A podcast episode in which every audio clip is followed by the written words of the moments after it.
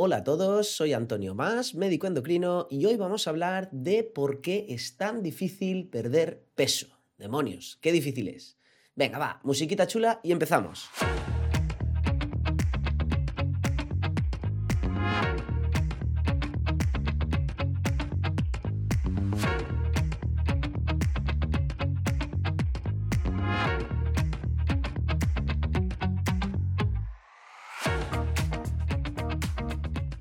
Bienvenidos al segundo programa de Planeta Dieta.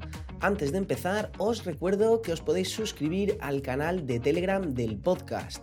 Es totalmente gratis y además os permitirá seguirlo de una forma cómoda. Tendréis allí todos los episodios ordenados, podréis acceder a contenido extra, preguntarme dudas y participar de la conversación. Os dejo el enlace en las notas del programa. Y ahora sí, vamos a empezar con el tema de hoy. Como dije, el mundo de la obesidad va a ser una de las grandes temáticas de este podcast, así que siendo este el primer episodio con contenido, vamos a dedicarlo a hablar de obesidad. Y si habéis intentado perder peso, ya sabéis lo difícil que es. Hay una cita muy famosa de un obesólogo clásico, el Dr. Garrow, que de hecho fue quien el primero que ideó la clasificación de grados de obesidad basados en el índice de masa corporal? Pues es muy, es muy explicativa. Esta cita os la leo. La mayoría de los pacientes con obesidad que comienza un tratamiento dietético lo abandonan. De los que continúan, la mayoría no pierde peso. Y de los que pierden peso, la mayoría vuelve a recuperarlo. Tristemente, esta es la realidad, esto es totalmente incuestionable, es muy difícil perder peso, realmente difícil, lo veo cada día en la consulta, y esto además genera mucha frustración. Es, es digo, complejo. Así que lo que quiero hacer en este episodio es analizar un poco las raíces del problema. ¿Por qué sucede exactamente que es tan difícil perder peso?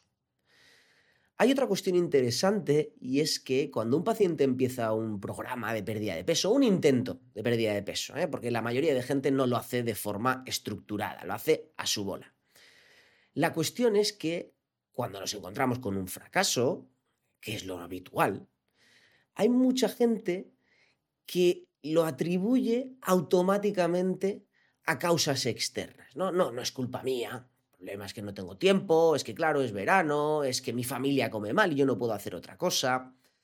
Pero luego resulta que hay otro perfil completamente contrario a este, que hay mucha gente que quiere perder peso y automáticamente se culpabiliza completamente, se autorresponsabiliza del 100% del problema.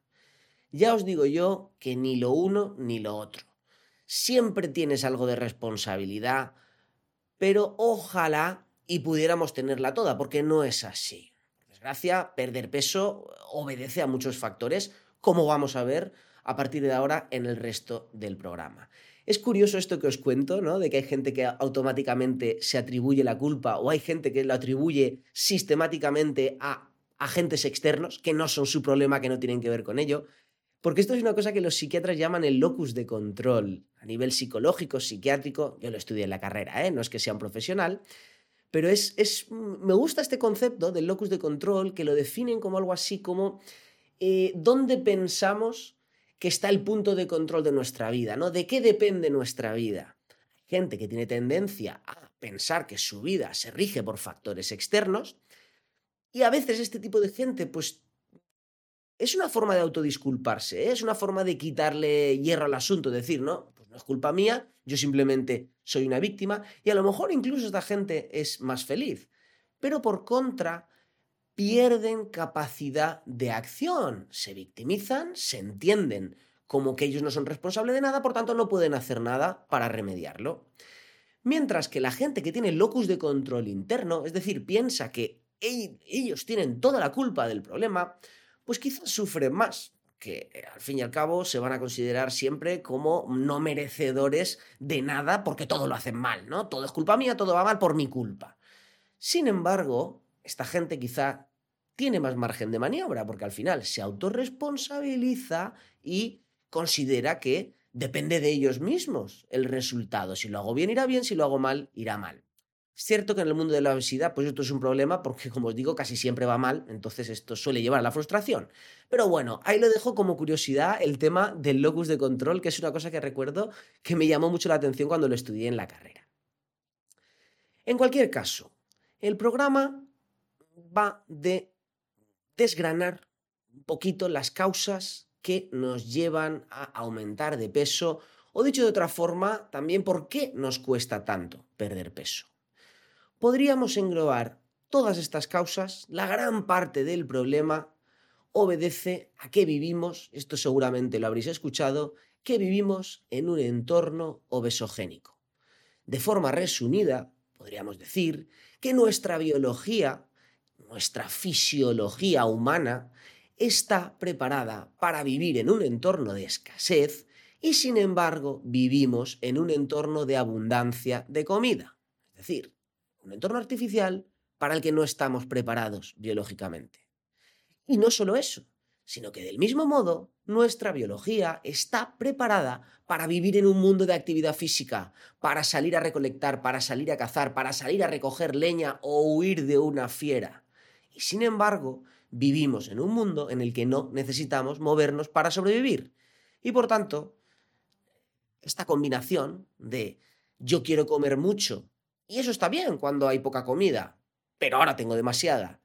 Y yo necesito moverme, pero el mundo no me lo permite, pues es el cóctel molotov de la obesidad. Ya os digo, esto es de forma general. Podríamos resumirlo en que el problema es una incongruencia entre nuestra naturaleza humana y el medio artificial en el que vivimos. Seguramente ya habéis escuchado algo similar, pero es un tema que me gusta a mí tanto, esto de juntar la evolución con la pérdida de peso y un poco con toda nuestra conducta, porque al final todo se relaciona con la evolución, que quería empezar por ahí. Igualmente, dejando esto de lado, que es un poco, como os digo, el, el problema de fondo, el problema general. Lo que vamos a hacer ahora va a ser analizar el problema desgranarlo en sus diferentes partes para poder entenderlo un poquito mejor, profundizar en las raíces y si tenemos suerte, que al comprenderlo mejor, esto de alguna forma nos ayude a solucionarlo. Os voy a relatar a partir de ahora 10 puntos clave. Ya os aviso de que no es una revisión sistemática ni exhaustiva, son un poco los 10 puntos clave que yo considero más importantes y más evidentes. Pero en cualquier caso, 10 puntos clave que pueden ser la causa, como mínimo influyen de lleno en que perder peso sea tan difícil. Vamos con el primer punto. El primer punto tiene mucha relación con lo que hemos ido hablando y es que somos unos supervivientes.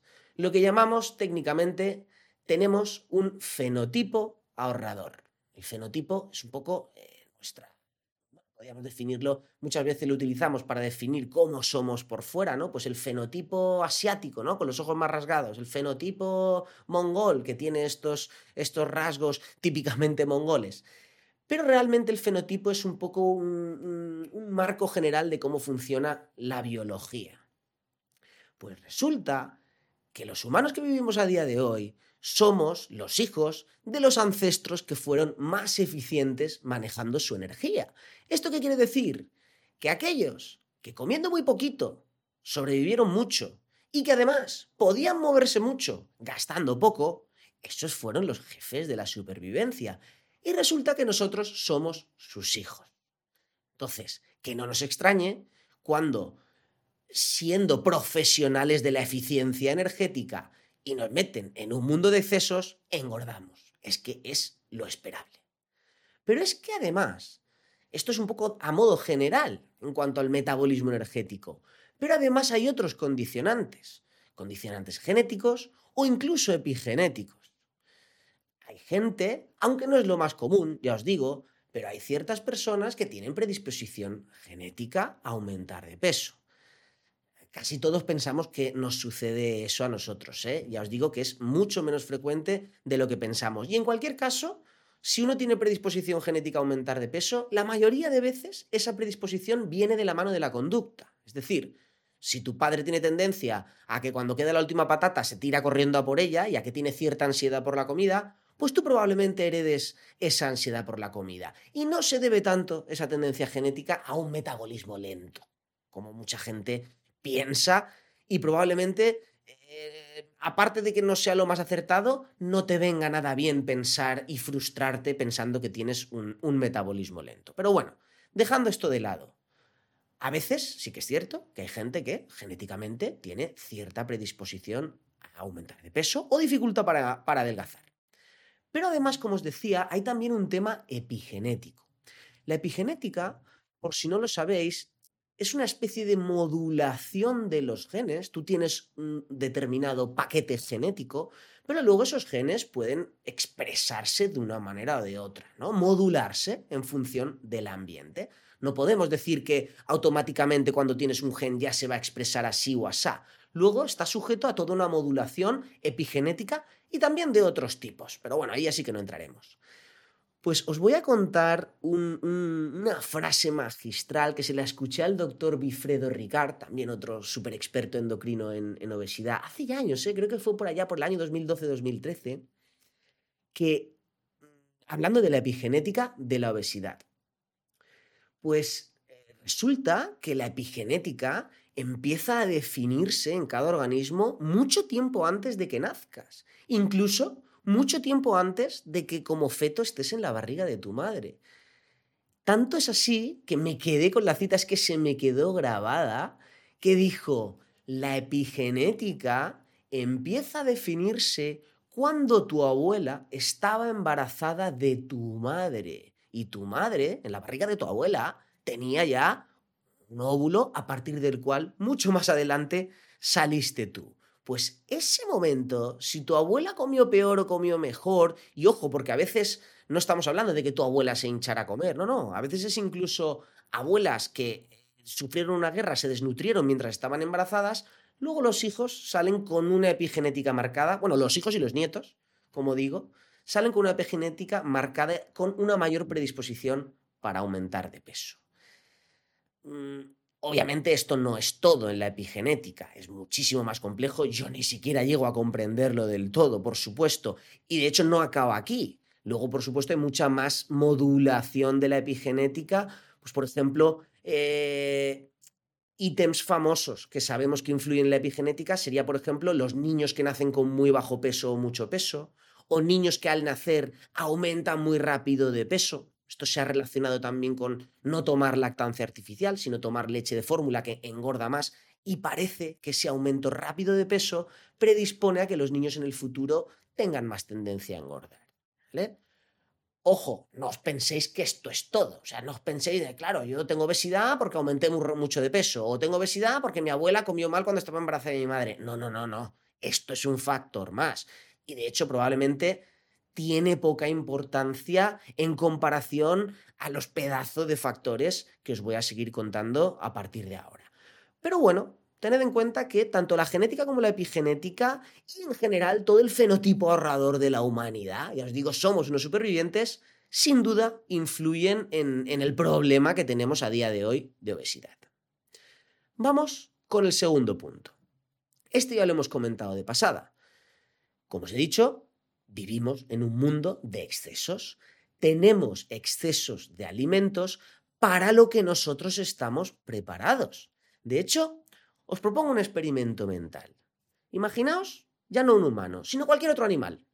En general, cualquier animal está biológicamente, instintivamente preparado para querer comer más. De hecho, muchas veces esto se debe a que hoy tengo que comer de más si tengo acceso a comida, porque vete tú a saber cuando me encuentro la siguiente comida, ¿no? Cuando el león caza, se come a la víctima eh, por completo. Y luego a lo mejor no come en una semana, pero ese día se nutrió bastante. Poneros en contexto. Imaginaos cualquier animal que vosotros sabéis, que está preparado biológicamente para querer comer y querer comer y querer comer, para ti borrarse cada vez que tiene oportunidad. Coger ese animal y metedlo en un mundo en el que le salen las calorías por las orejas, tiene acceso las 24 horas del día a toda la comida que quiera. Y encima no, no de la mejor calidad. ¿Qué creéis que va a pasar con ese animal? Es que no hay que ser muy listo para adivinarlo. Obviamente, lo esperable es que aumente de peso y que si quiere perder peso, pues le cueste, a no ser que salga de ese entorno tan obesogénico. Y esto es precisamente lo que nos pasa a los humanos. Somos seres comientes, queremos comer más y más y más. En la naturaleza esto estaría regulado por un entorno de escasez que diría desgraciadamente, eh, pero a lo mejor es por suerte, vivimos en el entorno en el entorno de abundancia. No sé si por suerte o por desgracia, pero el caso es que la realidad es la que es y nuestro entorno nos dificulta, por culpa del exceso, perder peso. Vamos con el tercer punto. Aquí ya no entra solo la cantidad de comida, sino la calidad de lo que comemos. Ya sabéis, es un tema que está muy de moda, el tema de los procesados enfrente de la comida real, ¿no? Los procesados con su azúcar, con su grasa, todo esto. ¿Qué es lo que sucede con los procesados? Pues independientemente de que sean venenos y que afecten a nuestra salud cardiovascular y que provoquen arteriosclerosis, dejando de un lado esto, que también es importante, además, los procesados tienen unas características que es que los hace ideales para engordar. Característica A. Son alimentos hiperdensos. Esto quiere decir que son alimentos concentrados. En muy poco volumen tienen una gran cantidad de calorías, con lo cual, en dos bocados, te has hinchado a calorías y no te has dado ni cuenta, casi casi ni te has saciado. Pero mucho peor, característica B. Resulta que al ser alimentos tan apetitosos, tan sabrosos, nos resulta imposible resistirnos. Como humanos estamos preparados para buscar alimentos hipercalóricos. Nos nutren muy bien de forma muy fácil. Pues eso es justo lo que nos ofrecen los procesados. No podemos resistirnos a comerlos, siempre queremos más y más. Y obviamente nos hace engordar. Y no solo eso, característica C, y última que os voy a contar sobre los procesados. Resulta que no solo es que tú tengas que ir a buscar los procesados, sino que ya se encarga el marketing de la tele, ya se encarga el marketing de YouTube, ya se encarga el retail marketing del supermercado de presentarte todos los procesados allí muy bonitos para que tengas muchas oportunidades de escogerlos. Y obviamente acabamos escogiéndolos porque nos encantan y no nos podemos resistir. Así que aquí tenéis el cóctel perfecto que generan los procesados sobre nuestra conducta alimentaria. Y eso os recuerdo, dejando de lado que además son venenos. Cuarto punto por el cual resulta tan difícil perder peso, la comida social. Somos primates sociales. De nuevo aquí entra la biología. Nos encanta reunirnos, disfrutamos de reunirnos, lo necesitamos para compartir experiencias, al final para mejorar nuestra supervivencia. ¿Y cómo nos gusta reunirnos? Pues en torno a una mesa. Lo celebramos todo comiendo. Eh, pensamos, porque esta es otra. Hay quien dice, no, pero bueno, esto solo es en Navidad, Semana Santa y tal. Sí, sí, pues eso a lo mejor 100 años, hace 100 años solo celebraríamos las Navidades, pero a día de hoy celebramos los jueves, los viernes, el sábado por la mañana con el Bermud y cualquier día es bueno para celebrar y no precisamente celebramos con una ensaladita. Que Hoy en día, como digo, muchísimas oportunidades son a las que nos enfrentamos de meter la pata. Y lo normal es que caigamos. Así que, punto extra para aumentar de peso. Quinto punto.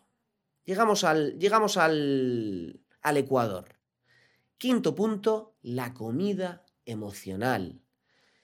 Resulta que vivimos en un mundo muy estresante nos engañemos, la velocidad a la que nos movemos, los horarios, la intensidad del trabajo. No estamos preparados para todo esto. Y resulta que la comida, como es una fuente de placer, nos sirve de vía de escape. Cuando estoy estresado, como más. Cuando estoy aburrido, como. Cuando estoy frustrado con la vida en general, como porque la comida me genera placer y esa sensación, ese sentimiento positivo me alivia y, como digo, es la vía de escape.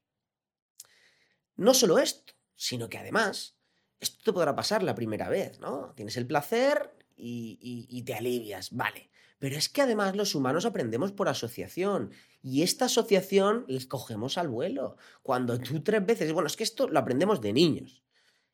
Cualquier niño, hoy en día por desgracia todos los niños están reciben procesados hasta por las orejas. El niño aprende enseguida que eso da gustito, que comer un, un donut de chocolate es, vamos, una explosión de sabor y felicidad. Pues lo normal es que además conductualmente aprende, esto es como el perro de Pavlov. Aprendes que comiendo alivias una emoción negativa, integras esa conducta en tu vida y de nuevo mini punto para el mundo del aumento de peso. Vamos con el sexto punto. Aquí entramos en un terreno muy, muy interesante, que ya sería un poco el mundo de ponernos a dieta, como solemos decir. Entramos en el mundo de las adaptaciones fisiológicas a la restricción calórica. Mirad, existen adaptaciones tanto a corto plazo como a largo plazo.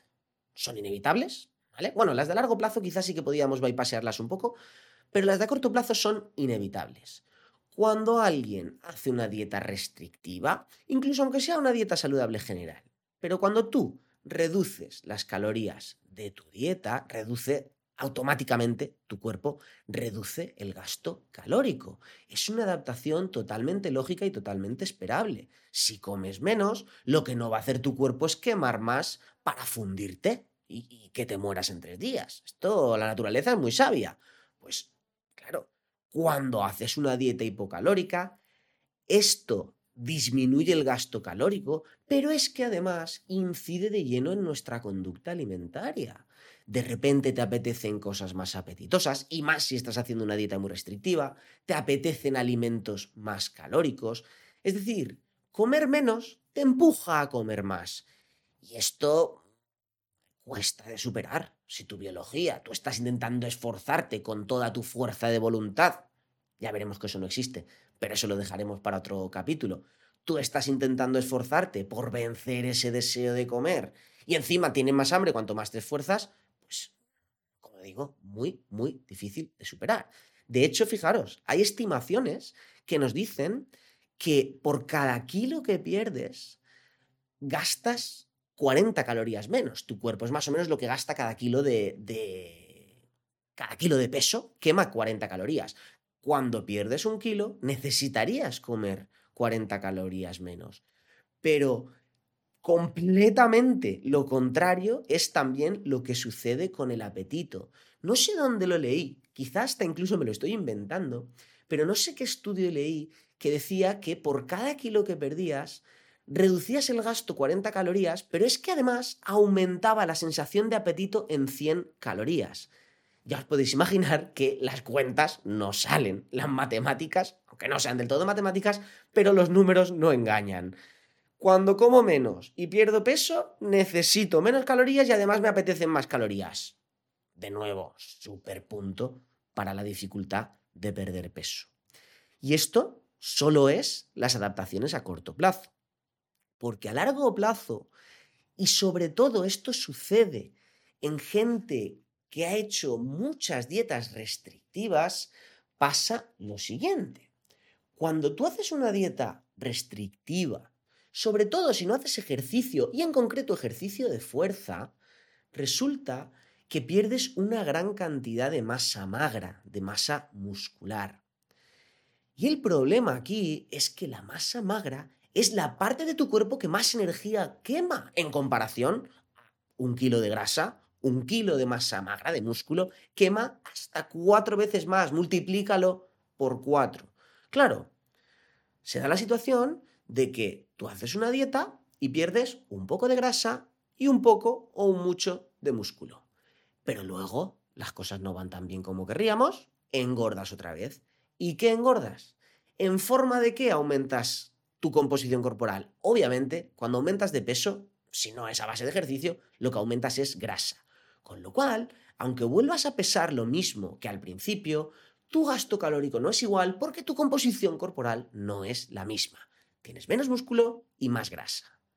Claro, el problema de verdad viene cuando esto se repite en ciclos. Hago dieta, pierdo músculo, gano grasa. Vuelvo a hacer dieta, pierdo músculo y luego recupero, gano grasa. Vuelvo a hacer dieta. Claro, cuando tú llevas 5 o 10 ciclos de estos a lo largo de tu vida, te has destrozado por completo la composición corporal.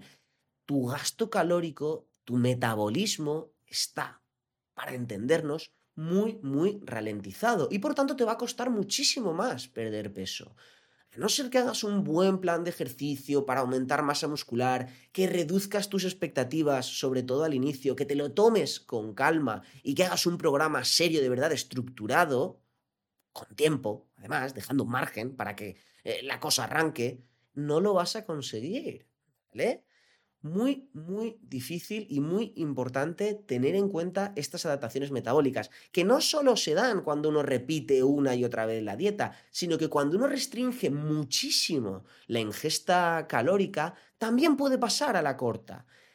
Restringes tanto que tu cuerpo entra en modo reposo y prácticamente no quema calorías, con lo cual, si tu cuerpo se pone a gastar mil calorías al día, ¿cómo vas a adelgazar? ¿Qué vas a comer? ¿500 calorías al día? Eso es imposible. Por eso siempre insistimos en que la pérdida de peso tiene que ser relativamente espaciada en el tiempo. No vale perder 20 kilos en tres meses. Se puede conseguir, por supuesto que se puede conseguir, pero es que eso a los profesionales nos da igual. Yo lo que quiero saber, cuando veo a un paciente y le, indico un programa de pérdida de peso, no quiero saber lo que pesa dentro de dos semanas, lo que quiero saber es lo que pesa dentro de cinco años. Así que, por favor, tened en cuenta el punto este de las adaptaciones metabólicas para tomárnoslo con calma, no pasarnos restringiendo y saber que si llevamos un historial largo de restricción, pues ahora toca pechugar y para salir del hoyo, dieta poco a poco, mejorar hábitos, ejercicio y demás. No os preocupéis que habrá otros episodios en los que podremos comentar todo esto con calma. Nos vamos ya al séptimo punto.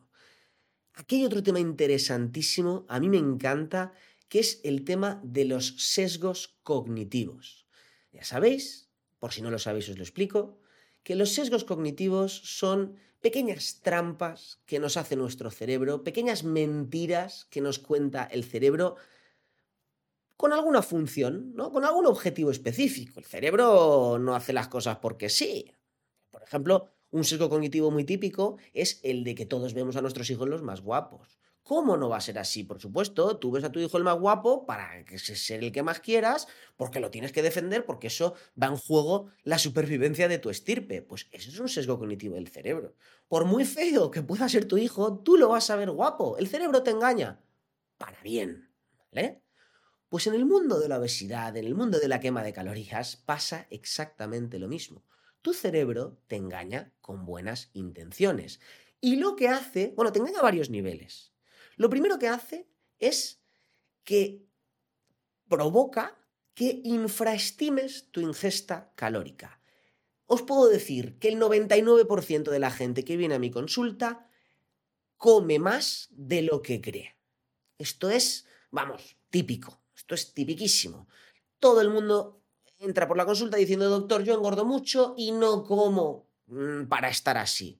Cuando hacemos un registro alimentario y analizamos lo que comes de forma prospectiva, no que me cuentes lo que comiste hace una semana, sino que lo veamos de, ahora en adelante y lo apuntemos todo a rajatabla. Entonces vemos la realidad y vemos que el que come poco adelgaza y que el que, y que, el que no adelgaza es porque estaba comiendo más de lo que pensaba. ¿Vale? Así que, ojo, no te fíes de tu intuición, no te fíes de lo que te dice tu cerebro porque te está engañando, seguro. Porque lo que el cerebro quiere es que tú pienses siempre que comes poco. De hecho, esto es un poco lo que decíamos, va digamos que va de la mano de lo que comentaba inicialmente, de que somos animales que nos gusta comer mucho. Eh, en parte conseguimos que nos guste comer mucho porque siempre pensamos que no hemos comido suficiente. ¿Vale? Así que ojo que el cerebro te va a infraestimar siempre lo que comes. Pero no solo existe este sesgo cognitivo, hay otro sesgo, siempre se habla de este en congresos sobre conducta alimentaria y demás, sobre obesidad en general, que es lo que llaman en los americanos la portion distortion, que es la distorsión de porciones las personas en general Y las personas afectadas de obesidad en particular, cuando ponen un plato y llenan un plato y tienen que definir la porción de consumo de ese día, la porción de consumo habitual, ponen más de lo que en realidad necesitan. Se han hecho numerosos estudios en los que se les pregunta a personas delgadas y a personas con obesidad cuánto creen que tienen que comer. Le dicen, toma, aquí tienes una cuchara, sírvete lo que tú consideres. Pues resulta que las personas con obesidad se sirven del 20, 30 al 50% más de lo que en realidad necesitan. Es decir, el ojo de cálculo, el ojo mental para calcular las raciones, lo tienen estropeado. De nuevo, un sesgo cognitivo que en realidad juega a su favor. Si tú vivieras en un mundo de escasez, como han vivido nuestros, todos nuestros ancestros, el hecho de ajustar las raciones al alza, no, eso es poco para mí, a mí ponme más. Eso, eso es bueno para la supervivencia. Pero de nuevo, esto eh, cuando lo cruzamos con el, el medio artificial que tenemos de exceso de comida, pues se vuelve en nuestra contra. Así que ojo porque se nos da muy mal calcular las porciones. Recordad, igual que se nos da muy mal valorar la belleza de nuestros hijos, siempre son guapos, se nos da muy mal calcular el tamaño de las porciones. Vamos ya al octavo punto y seguimos un poco con el tema de los sesgos cognitivos. En este caso no sobre la ingesta, sino sobre el gasto. De nuevo sucede lo mismo a favor de guardar calorías. Lo que sucede en este caso es que sobreestimamos el gasto calórico. Vamos al gimnasio media hora, no he hecho media horita de elíptica, ralentí, ¿eh? sin sudar, y pensamos que eso ya nos da para la comilona del fin de semana. No, amigo, cuando haces una hora de bicicleta quemas 300 calorías con suerte, con suerte, según la intensidad, según el nivel de entrenamiento, pero la quema de calorías es relativamente baja. Y luego te comes un donut y has, has, comido más de lo que has gastado en una hora de bicicleta. Mucho ojo, porque de nuevo este es el truco del cerebro. Siempre te va a hacer pensar que con moverte un poquito estás gastando mucho. Y nada más lejos de la realidad. Recordad que somos animales hiper eficientes.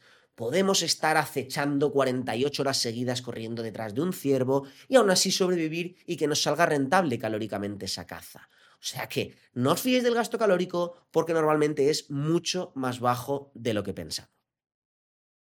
Estamos ya entrando en la recta final, vamos con el noveno punto.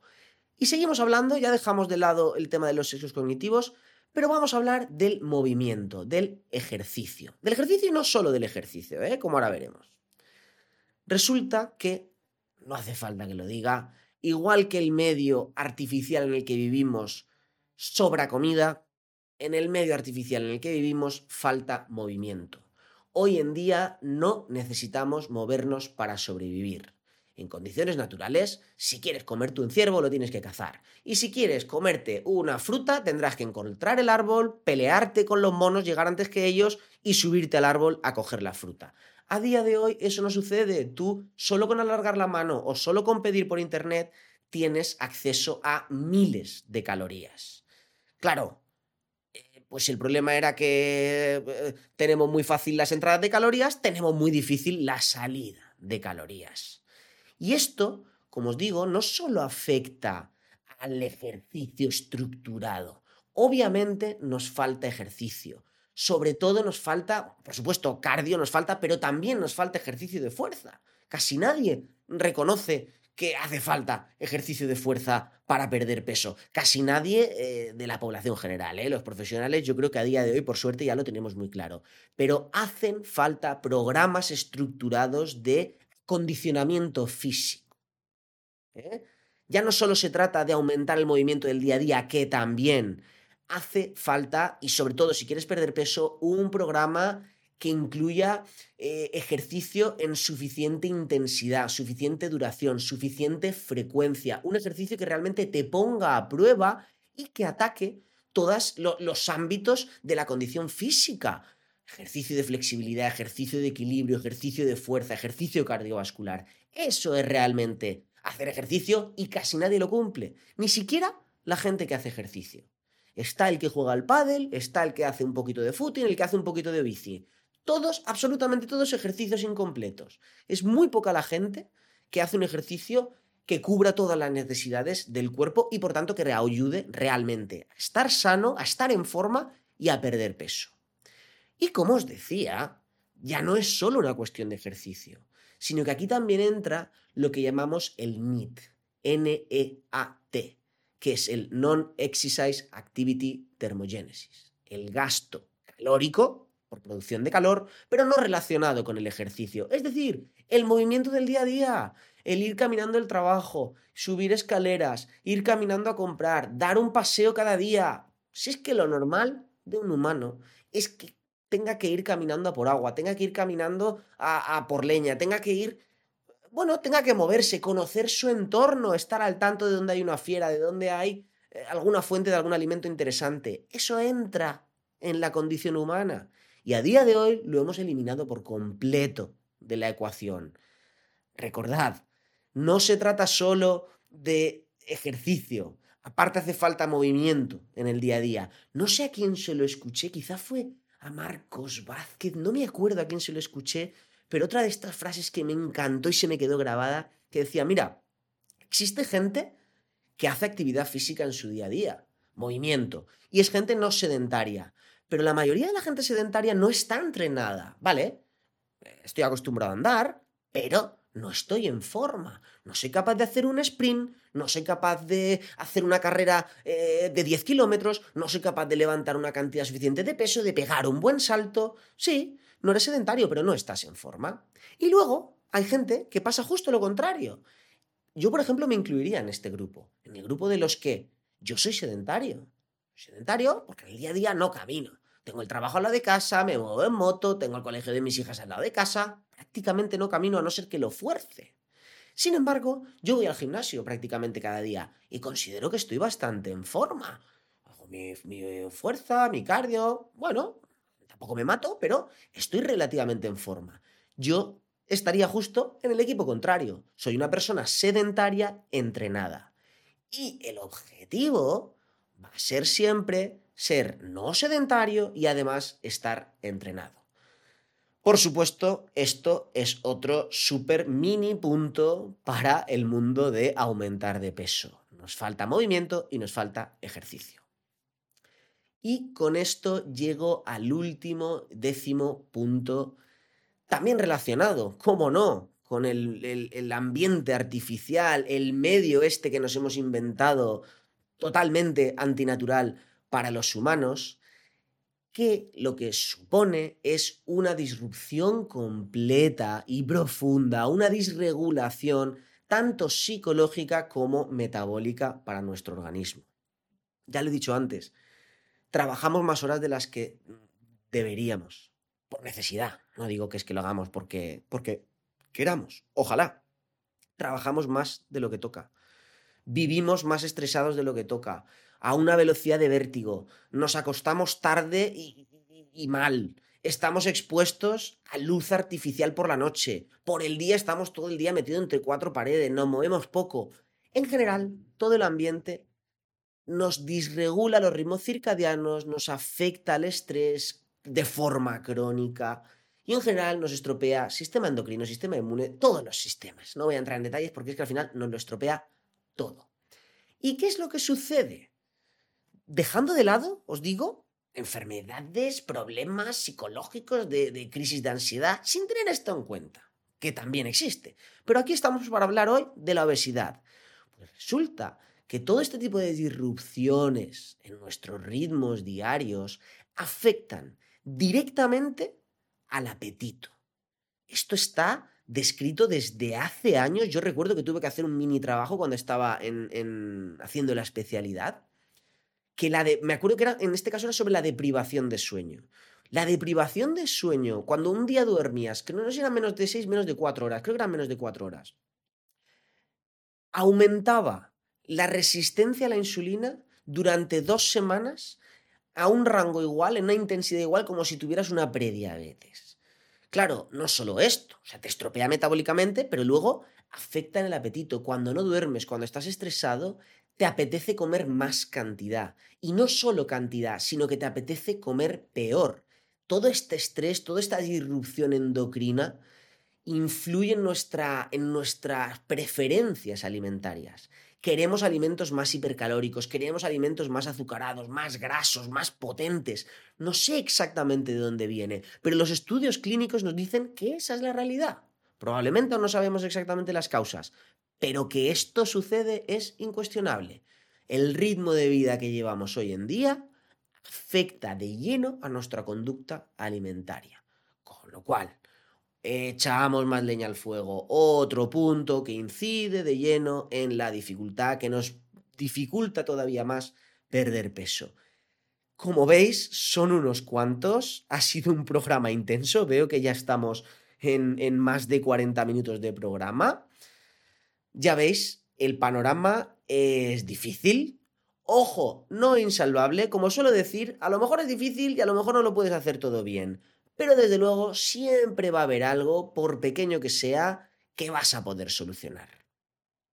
Si os interesa un poquito repasar todo esto, darle una vuelta otra vez al programa, escucharlo otra vez, porque la gracia de esto, y de hecho esta es mi intención, es que estas raíces estas causas eh, que, que provocan que sea tan difícil perder peso, sean un poco la antesala de la solución, ¿no? Si yo sé que este es el problema, estoy un poquito más cerca de la solución. Si realmente tenéis un problema con el peso, darle una vuelta a cada uno de estos 10 puntos que quizá simplemente pensando un poco, simplemente sacando de vuestra mochila de experiencias, tengáis un montón de ideas para enfrentaros a cada una de estas barreras. Y nada más, compañeros, esto es todo por hoy. Para acabar, os recuerdo que os podéis suscribir completamente gratis al canal de Telegram, seguir el podcast desde ahí, participar en la conversación.